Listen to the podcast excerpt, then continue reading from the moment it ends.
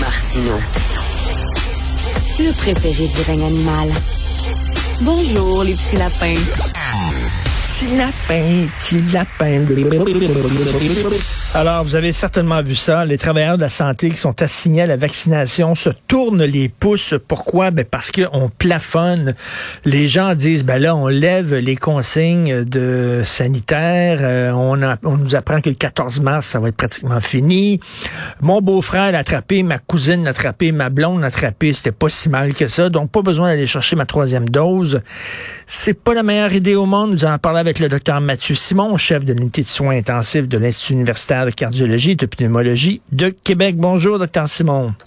Bon matin, M. Martineau. Bonjour. Donc, euh, ben ça, c'était à prévoir. Hein? C'était à prévoir que euh, le printemps arrivant, euh, le taux d'hospitalisation baissant, moins de cas, etc., que les gens diraient, ben, plus besoin de me faire vacciner, d'aller chercher ma troisième dose.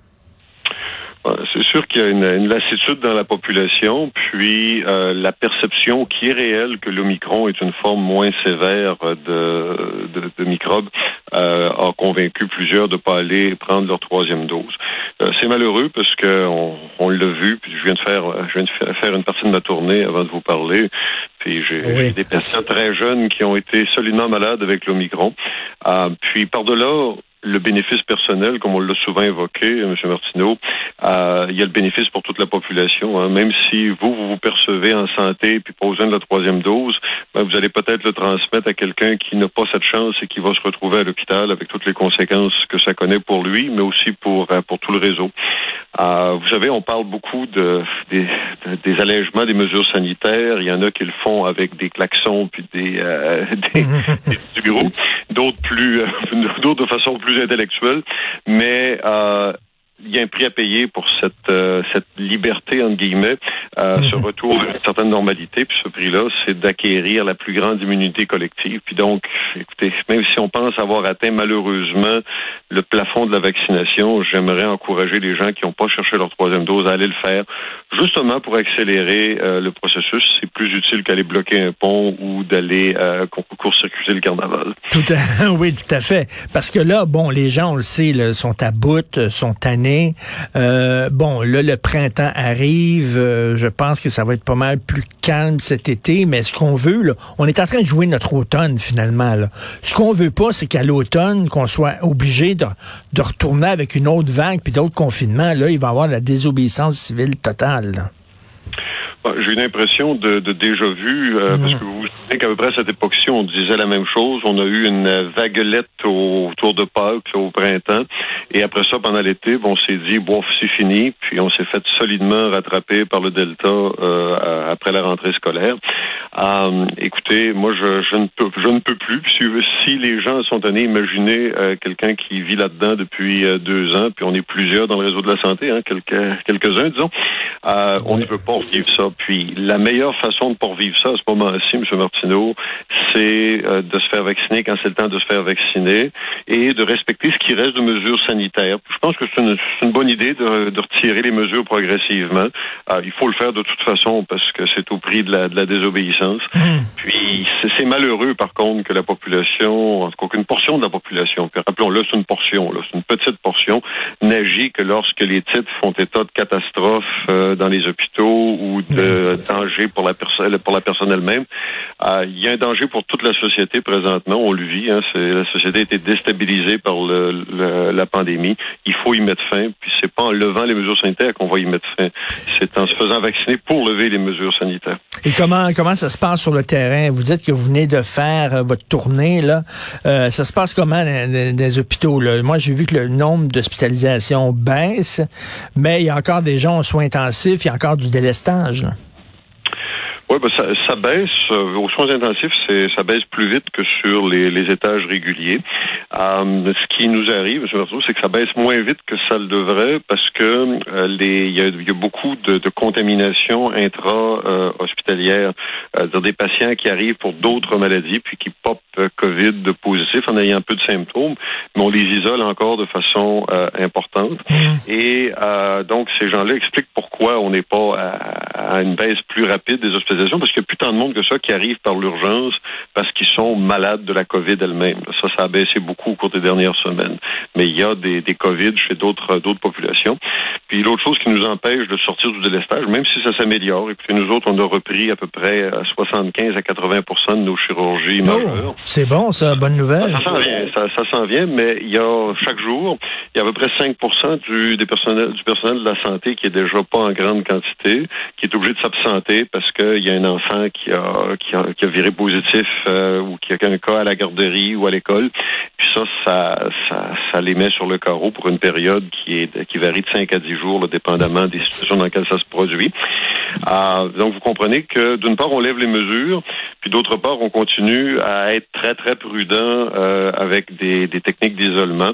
Il va falloir reviser ces choses-là éventuellement aussi, mais on vit avec le spectre de, du Delta qui était extrêmement dangereux, puis je peux comprendre les gens d'être un peu un peu prudents avant de, de, de trop déconfiner et de trop lever les mesures de protection. D'un côté, euh, vous voulez protéger les gens, c'est important d'avoir des consignes, mais de l'autre, il y a l'acceptation sociale aussi qu'il faut, euh, faut jongler avec ça. Vous avez vu ce qui se passe au Danemark, j'en parlais un peu plus tôt avec Benoît Barbeau, le virologue. Euh, au Danemark, on a crié victoire, on lève toutes les consignes, même la vaccination, on va arrêter ça. Et là, le, ben non, j'ai vu là, vraiment les graphiques, ça remonte en haut. Les cas quotidiens, les décès quotidiens, ils sont, ils croyaient être sortis du bois, ils sont pas sortis du bois. En fait, donc, le Danemark a fait le choix de lever les choses parce qu'il y avait peur à la, à la désobéissance sociale. Mhm. Et euh, malheureux. Puis il y a une tendance dans les pays scandinaves. La, Suède avait abordé cette stratégie-là dès le départ, là, en, mars 2020. Ça n'a pas été très euh, un grand succès. Euh, puis écoutez, c'est extrêmement difficile d'essayer de, de, de, départager à quel point il faut protéger la population contre euh, le virus versus la protéger contre les autres problèmes qui viennent avec les mesures sanitaires, qu'elles soient euh, psychologiques, éducationnelles, euh, sociétaires de tout type. Euh, ce qui est ce qui est déplorable ces temps-ci, c'est que les, les mesures sont devenues des un débat politique plus qu'un débat scientifique. Oui. Puis ça, c'est extrêmement dangereux parce que tu, tu vas suivre une mesure parce que tu crois à un chef auquel tu adhères à l'agenda politique, alors que l'agenda politique n'est pas nécessairement basé sur une science qui est euh, qui est très solide, du moins, ou du moins sur une interprétation bien personnelle dans certains cas de, de cette science. Puis ça, comme société, on peut pas se permettre de fracturer une question de, de médecine préventive, de science, en des convictions politiques. C'est pas euh, c'est pas bon. Puis ça, on voit ça dans la société en général. Vous parlez du je vous dévie un peu, là, mais on parle du, du tunnel, la, le troisième lien à Québec. Oui. C'est devenu entièrement politique alors qu'on nous a pas encore présenté pour qu'on réfléchisse comme citoyens quelles sont les évidences qu'on ait besoin ou pas besoin de ce, ce projet-là. C'est la même chose avec les mesures socio-sanitaires. Il faut éduquer la population pour qu'elle y adhère parce qu'elle comprend et non pas parce qu'elle voudrait voter pour tel parti. Ben ça, c'est très bon. Là. Effectivement, on a politisé ce débat-là. Regardez la sortie du député libéral Joël Lightbound hein, qui disait là, on est tanné des consignes, puis euh, euh, ces consignes-là euh, ont été adoptées sur des bases strictement politiques et pas sur des bases scientifiques, puis blablabla.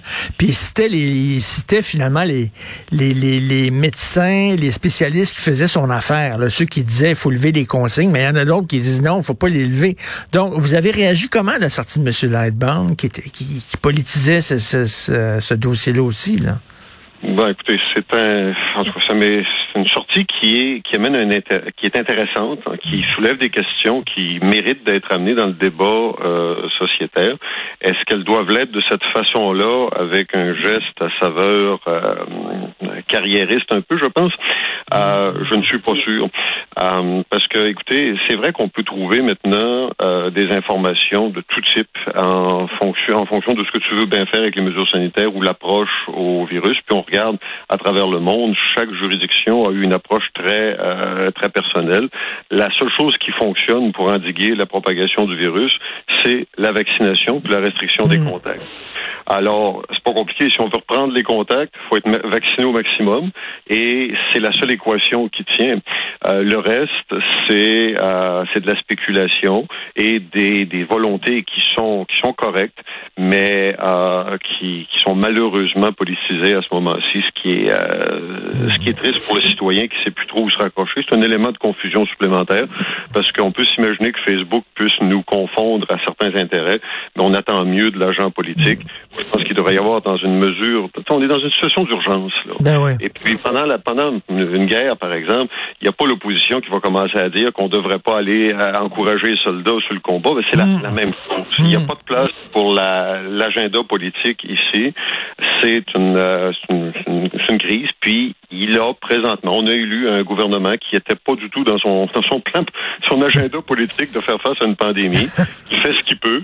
Puis je pense que ça devrait être, euh, il devrait être tous les partis politiques devraient être solidaires. Ils peuvent en débattre, puis arriver à un, consensus euh, non partisan et l'expliquer à la population, plutôt que de se servir de ça comme ligne de fracture pour aller euh, chercher une portion de l'électorat qui est insatisfaite des mesures actuelles. Et c'est super bien dit, ce docteur Simon, tout à fait. Puis il faut répéter, le message est très clair. Vous êtes tanné, ben, la meilleure façon de s'en sortir, c'est la troisième dose, c'est la vaccination.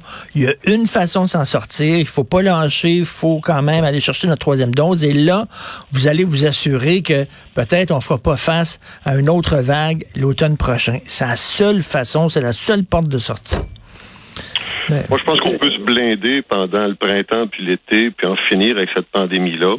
Mais malheureusement, l'histoire va nous dire que euh, ça va disparaître un peu de l'imaginaire collectif. Les gens vont partir en vacances, puis là, subitement, à l'automne, on va se ramasser avec d'autres mesures de, de protection, puis les gens seront pas contents. Mais en même temps, c'est un peu comme la cigale et la fourmi, hein, pour citer La Fontaine. Euh, si on se prépare pas à l'automne, on va être fort dépourvu quand la bise sera venue.